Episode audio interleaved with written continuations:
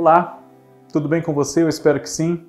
Eu sou o Fábio Costa e quinta-feira, aqui no nosso canal do YouTube do Observatório da TV, é dia do TBT da TV, como vocês já estão habituados. E se essa é a sua primeira visita, se é o seu nosso primeiro encontro aqui com a gente, eu convido você a fazer a sua inscrição aqui, né? Deixar o seu like nesse vídeo, comentá-lo, dar sua sugestão de outros temas para a gente tratar, né?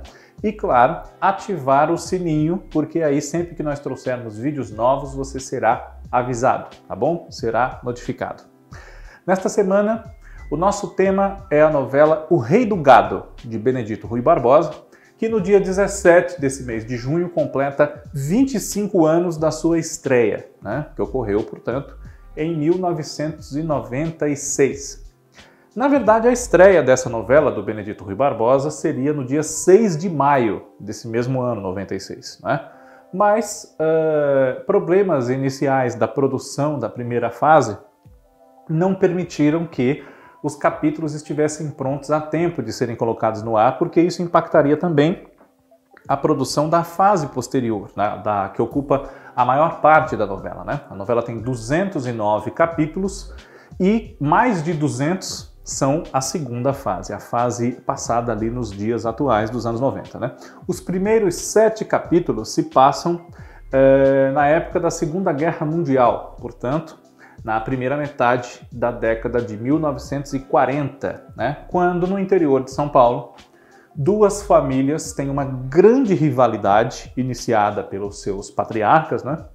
porque é, a, a terra de uma e a terra da outra ficam numa divisa de um curso d'água. E como eles são agricultores e criam, criam é, não criam bois eles, mas enfim, na região, né, você para criar bicho também precisa de ter água corrente, né, água fácil e para todas as necessidades do dia a dia para a própria lavoura, claro, né? Então, o Giuseppe Berdinazzi, que é o Tarcísio Meira, e o senhor Antônio Mezenga, o Antônio Fagundes, tem uma rixa séria, né? que eles brigam frequentemente, precisam ser apartados, né? porque cada um diz que é dono de uma determinada parte do terreno na divisa entre as duas fazendas e que por isso seria mais privilegiado por esse curso d'água. Né? É claro que numa espécie de Romeu e Julieta entre esses eh, italianos, eh, fazendeiros, enfim, agricultores, eh, não, é, não seria impossível de acontecer, né? E acontece o filho único do Antônio e da Nena, que é a Vera Fischer, o Henrico, personagem do Leonardo Brício, se apaixona perdidamente pela única filha do Giuseppe com a dona Marieta Berdinazzi, que é a Eva viu, né? A, a Giovanna, que é a personagem da Letícia Spiller. E além da Giovanna, Giuseppe e Marieta têm outros três filhos: Bruno, que é o Marcelo Antoni, uh, Jeremias, o Caco Ciocler, e Giacomo Guilherme, que é o Manuel Bolsinhas. Né? Uh, as duas famílias têm essa, essa divergência, né? essa diferença, mas acabam unidas pelo casamento desses filhos, o Henrico e a Giovanna, né? Quando os pais, Antônio e Giuseppe, acertam que a tal parte da terra que Giuseppe reivindica como sua será passada para ele, etc., e tudo ficará esclarecido. Mas uma nova briga acontece depois que o casamento se realiza, porque essa transferência da terra não é oficializada em cartório, então Giuseppe tranca a filha em casa para que o casamento possa até ser dissolvido por não ter sido consumado. Né? Os dois acabam indo embora, o Henrico e a Giovanna, né, eles fogem e depois de algum tempo tem um filho, ao qual eles dão o nome de Bruno, como o seu tio materno, né? Porque o Bruno uh, dos filhos. É o único que é convocado para ir para a guerra, né? Ele é convocado para ir lutar na Europa durante a Segunda Guerra Mundial, quando o Brasil passa a exercer ali uma participação nesse conflito e acaba morrendo lá, né? É, e isso gera. A, a, primeira fase toda é uma coisa muito bonita, assim, digna de cinema, não desmerecendo a televisão, claro, não é? é, muito bem produzida, muito bem dirigida pelo Luiz Fernando Carvalho, sozinho essa primeira fase, né? Apenas na segunda fase ele passa a contar com o, o Carlos Araújo, o Emílio de Biasi e o José Luiz Villamarim como diretores, né? Uh, E a primeira fase é toda muito bonita, mas principalmente depois da morte do Bruno, as cenas com Tarcísio Meira são uma mais bonita do que a outra, porque ele entra num parafuso tão grande com a notícia da morte do filho que ele enlouquece, né? Ele fica biruta, o Giuseppe. E ele vai recepcionar o filho junto com outros soldados que voltam da guerra, né? E ganha uma medalha, né? O seu filho, por bravura, ganhou essa medalha, morreu na guerra, é um herói, etc, etc. Exatamente naquele momento, o velho começa a entrar em parafuso, né? Porque ele fala assim: Eu dou meu filho para vocês, vocês do exército, né? Dou meu filho para vocês e ganho de volta uma medalha. E ali ele vai ficando cada vez mais louco, não consegue lidar com a perda desse filho e chega a plantar a medalha que ele recebe porque assim como os pés de café, quando são plantados, eles, eles vicejam né, e rendem frutos, os frutos que sustentam a família, etc. E tal, se ele plantar aquela medalha, o filho dele vai nascer de novo. E é, ele encara a notícia do nascimento do neto, que ganha o nome de Bruno, como esse renascimento desse filho, né, realmente.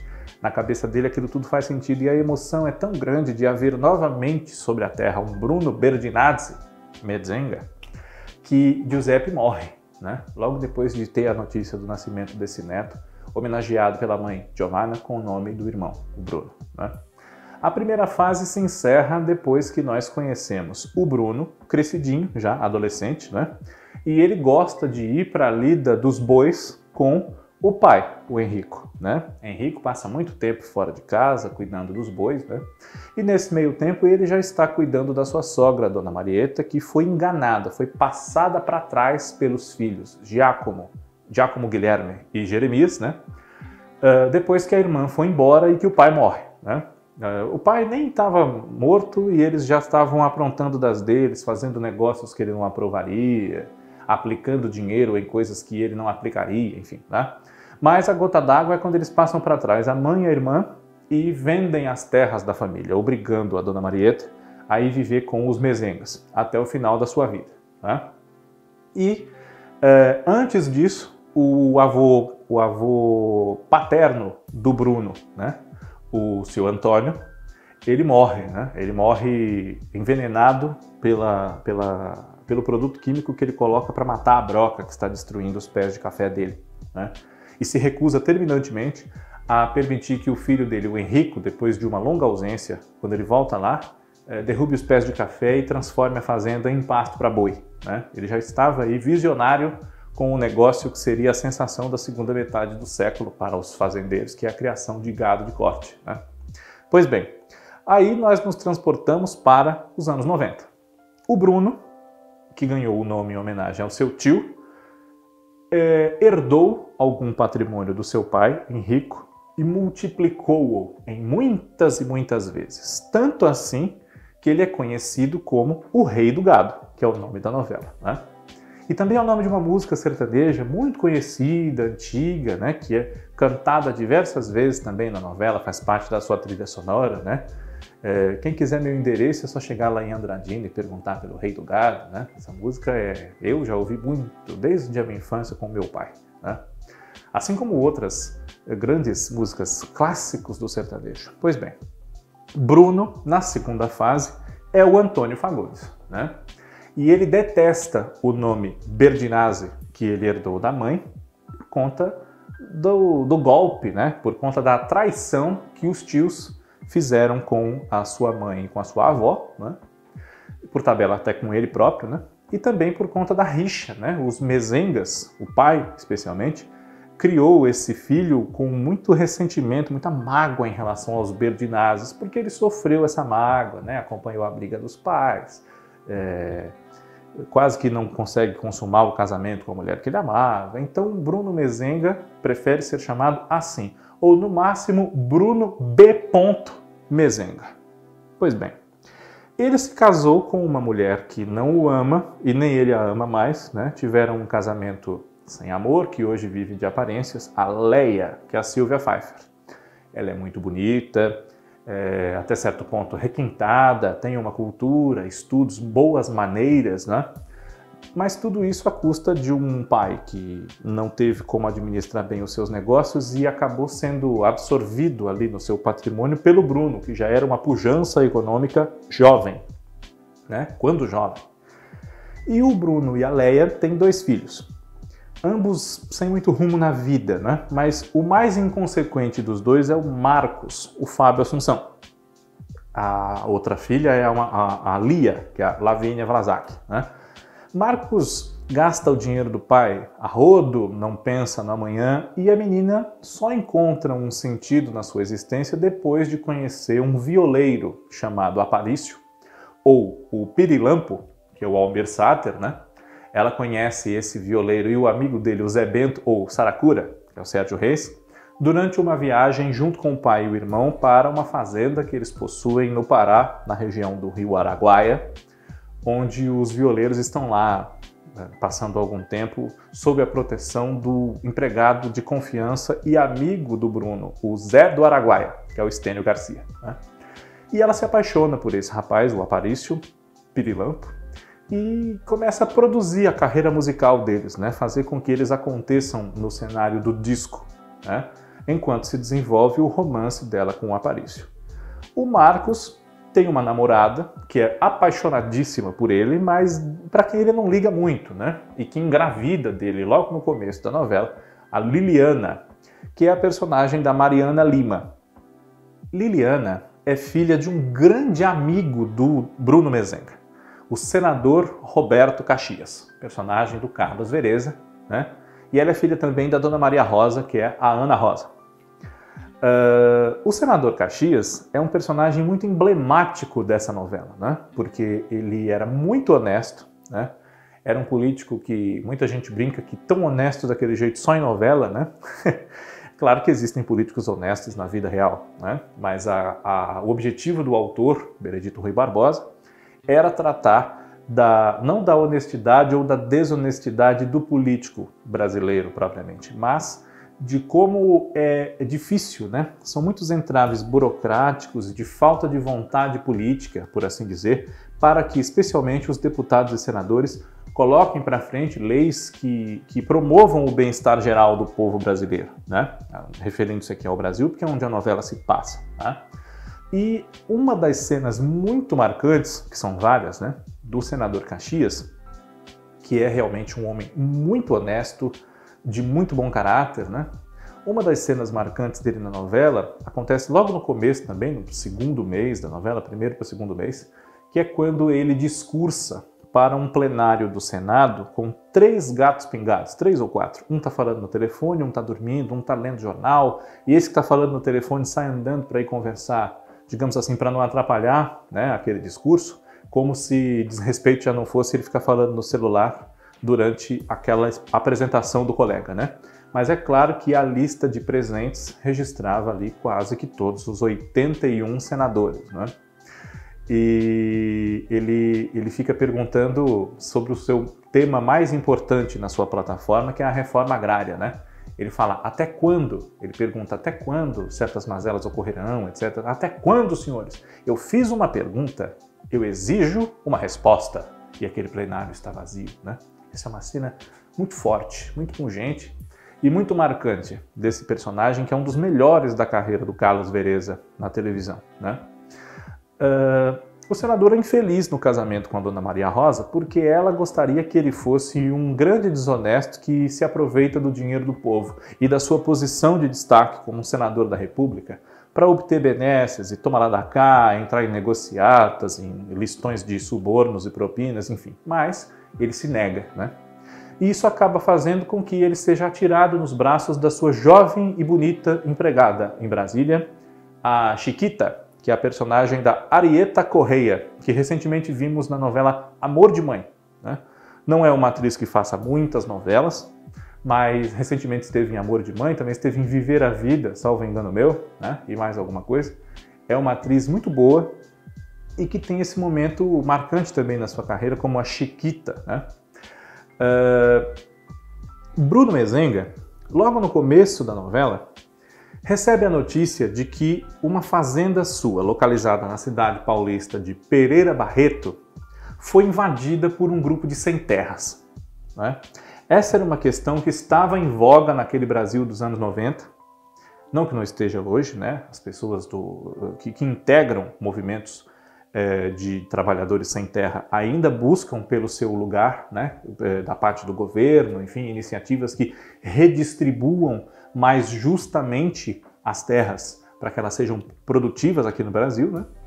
E é, o líder desse grupo que, que, invade a fazenda de Pereira Barreto, do Bruno Mezenga, chama-se Regino, que é o Jackson Antunes, né? casado com Dona Jacira, personagem da Ana Beatriz Nogueira.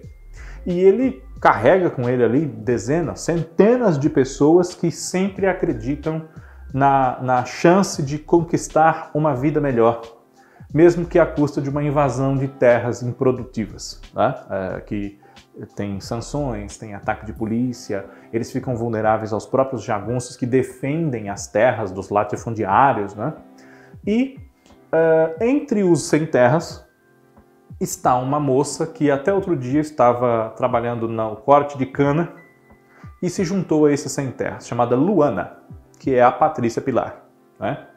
Ela tem poucos modos, né? mal lê e escrever, fala muito com um vocabulário muito pobre, muito simples, mas também muito conciso e direto. Né?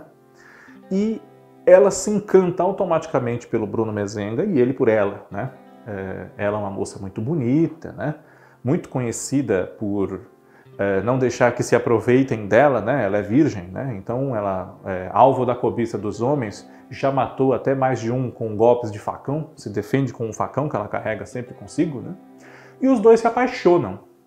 Demora um pouquinho para essa paixão explodir, mas os dois se apaixonam e depois de ajudar esses sem terras, Bruno Mezenga leva Luana para a sua fazenda do Araguaia. E ela fica lá durante algum tempo com o Zé do Araguaia, com a Donana, que é a Beth Mendes, a esposa dele. Né? Depois disso, eh, ele acaba descobrindo, confirmando desconfianças de que a esposa Leia o traía, né, com o Ralph, que é o Oscar Magrini, é, manda fazer uma investigação que dá a ele provas concretas dessa traição, se separa da Leia e traz a Luana para casa. Mas esse romance acaba não durando tanto nesse primeiro momento, porque a Luana se sente humilhada diante da diferença de nível social que ele representa. Né? Ela não se insere naquilo. Há muitos anos é largada no mundo, porque a sua família toda morreu num acidente de caminhão na estrada e só sobrou ela mesmo assim com a memória prejudicada, né? E aos poucos ela vai lembrando que na verdade ela se chama Marieta Berdinazzi. Pois é, ela é filha de Giacomo Guilherme e está sendo procurada arduamente por Jeremias Berdinazzi, agora nessa segunda fase, o Raul Cortez. Né? Ele é muito amargurado e tem a sua consciência muito intranquila porque ele passou a mãe para trás, a irmã para trás e depois o irmão que foi parceiro dele no golpe também foi passado para trás por ele, né? E nesses 50 anos que se passaram desde aquela época da juventude, o Jeremias Berdinazzi se tornou o que o Bruno é o rei do gado, ele se tornou o rei do café e o rei do leite na, no interior de Minas Gerais, em Guaxupé, onde fica a sua fazenda principal e a sua casa. Né? Ele vivia lá solitário, só com uma empregada que é apaixonada por ele, Dona Judite, personagem da Valderez de Barros, né? Grande atriz Valderez de Barros. Temos aqui um Vale a Pena sobre a carreira dela, não deixe de ver, se você não viu.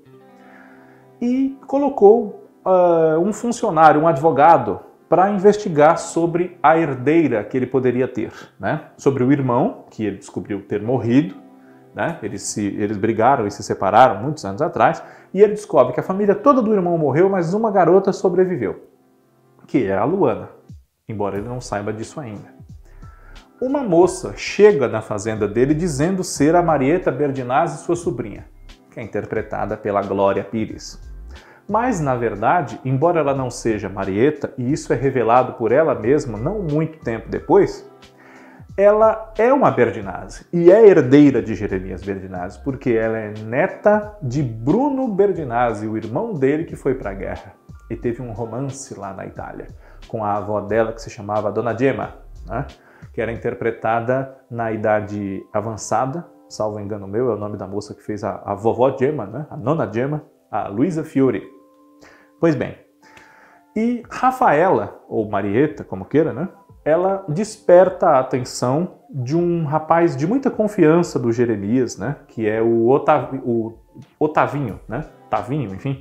O Guilherme Fontes, filho de Olegário, que é o Rogério Márcico, o funcionário de maior confiança de toda a vida de Jeremias Berdinaz, que o ajudou a erguer o seu patrimônio e que morre em circunstâncias é, bastante tristes. Né? Ele é assassinado pelo Dr. Fausto porque descobre a farsa de Rafaela e dele para ficar com a herança de Jeremias. E depois o próprio Dr. Fausto também é assassinado. Né? Para investigar essas mortes existe o delegado Valdir, personagem do Tadeu de Pietro.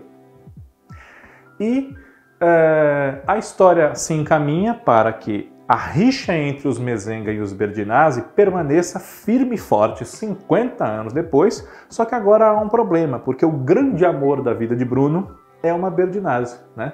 Ele repete a trajetória de seu pai quando se apaixona por essa prima, que depois comprova-se que é realmente a prima, a Luana barra Marieta, né?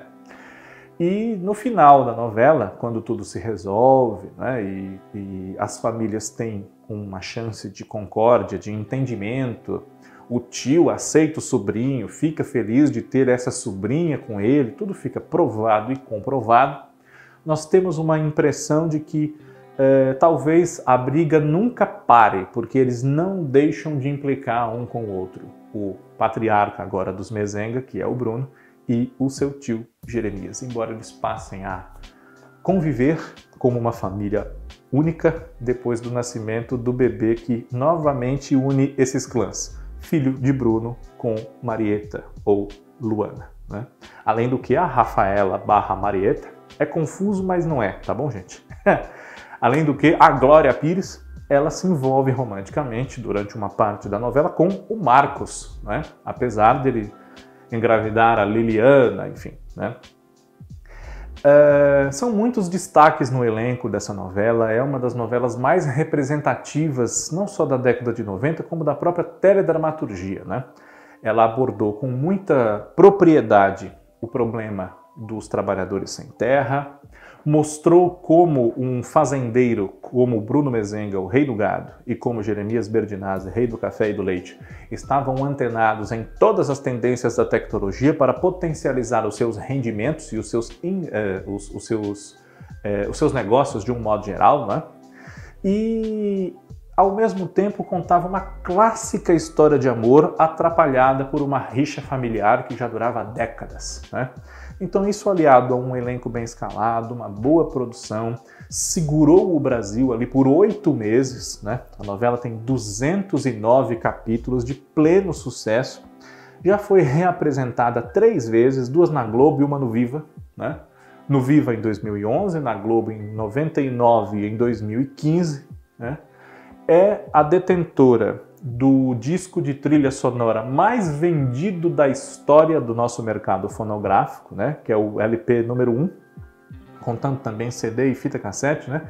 O álbum número 1 da trilha de O Rei do Gado, com Patrícia Pilar na capa, né? Vendeu mais de 2 milhões de cópias. Bateu um recorde que até aquela ocasião, em 96, 97, era do disco internacional de O Salvador da Pátria, com Maite Proença, né? Na capa. E é uma novela que vale a pena ver de novo, como diria o nome da nossa sessão vespertina, né? E se você não conhece, no Globoplay tem a versão de 2015 dessa novela, né? E em breve, possivelmente, né, ela vai entrar na sua versão integral, sem qualquer corte, a de 96 mesmo, para que as novas gerações possam acompanhar e quem já viu possa rever esse grande trabalho do Benedito Rui Barbosa, que é O Rei do Gado. Mas antes de me despedir, eu não posso deixar de citar pelo menos uma de muitas outras curiosidades que a novela tem, que é o seguinte. Como a primeira fase, vocês lembram que eu disse no começo que a primeira fase atrasou um pouco né, e é, demorou mais do que o previsto para ser gravada. Pois bem, Antônio Fagundes interpretava o avô de si mesmo. Né? Ele era o seu Antônio Mezenga e depois volta como Bruno Mezenga na segunda fase. E o que foi prometido para o elenco, o que se previa que acontecesse, era que entre as gravações da primeira fase e o início das gravações da segunda houvesse uma pausa de 20 dias, um mês, né? e ele precisou engordar um pouco, cerca de 10 quilos, se eu não me engano, para, para interpretar esse personagem do avô dele próprio. Só que, como a primeira fase atrasou, uh, essa pausa de um mês entre a primeira fase e a segunda, nas gravações, né, não foi possível. Então, Antônio Fagundes, além de gravar muito, Bruno Mezenga era um personagem que aparecia muito, um protagonista de fato, né? E além dele gravar muito, ele estava se sentindo um pouco desconfortável por não ter emagrecido nesse tempo hábil que não houve, né? Uh, tudo que ele teve que engordar para interpretar o papel de avô dele mesmo. Então, uh, ele combinou, ele Fagundes, combinou com Benedito Rui Barbosa, autor, que se ausentaria da novela por algumas semanas para uh, reencontrar-se com o seu bem-estar, né, para emagrecer, para descansar um pouco também. Né? E ele fica ausente da novela durante três semanas, período durante o qual o avião particular de Bruno Mezenga cai na mata, sai do Pará, tem como destino Pereira Barreto, no interior de São Paulo, mas acaba caindo e não é localizado e demora a localizar. Depois localizam e não encontram os corpos de ninguém. Enfim, aí quando Antônio Fagundes volta à cena, né? É uma grande emoção, confirma-se que o Bruno está vivo e ele, para sobreviver até ser encontrado, é obrigado a comer até uns, uns, uns vermes, umas criaturas que moram na, nos tocos das árvores, enfim, né? E é uma cena precursora do No Limite em Comidas Estranhas, né? E que marcou muito, foi muito emocionante, fez muito sucesso, deu picos de audiência, o público ter a certeza de que o rei do gado não havia morrido, né? É, tudo isso gerado por uma necessidade do Fagundes de dar uma descansada, merecida inclusive. É um grande momento dele, Bruno Mezenga, o rei do gado. TBT da TV volta na próxima semana. Um grande abraço a todos vocês. Muito obrigado pela audiência e até já. Alex, até já não. É até já, porque amanhã tem mais e quinta-feira chega logo. Até já tá valendo. Tchau, tchau.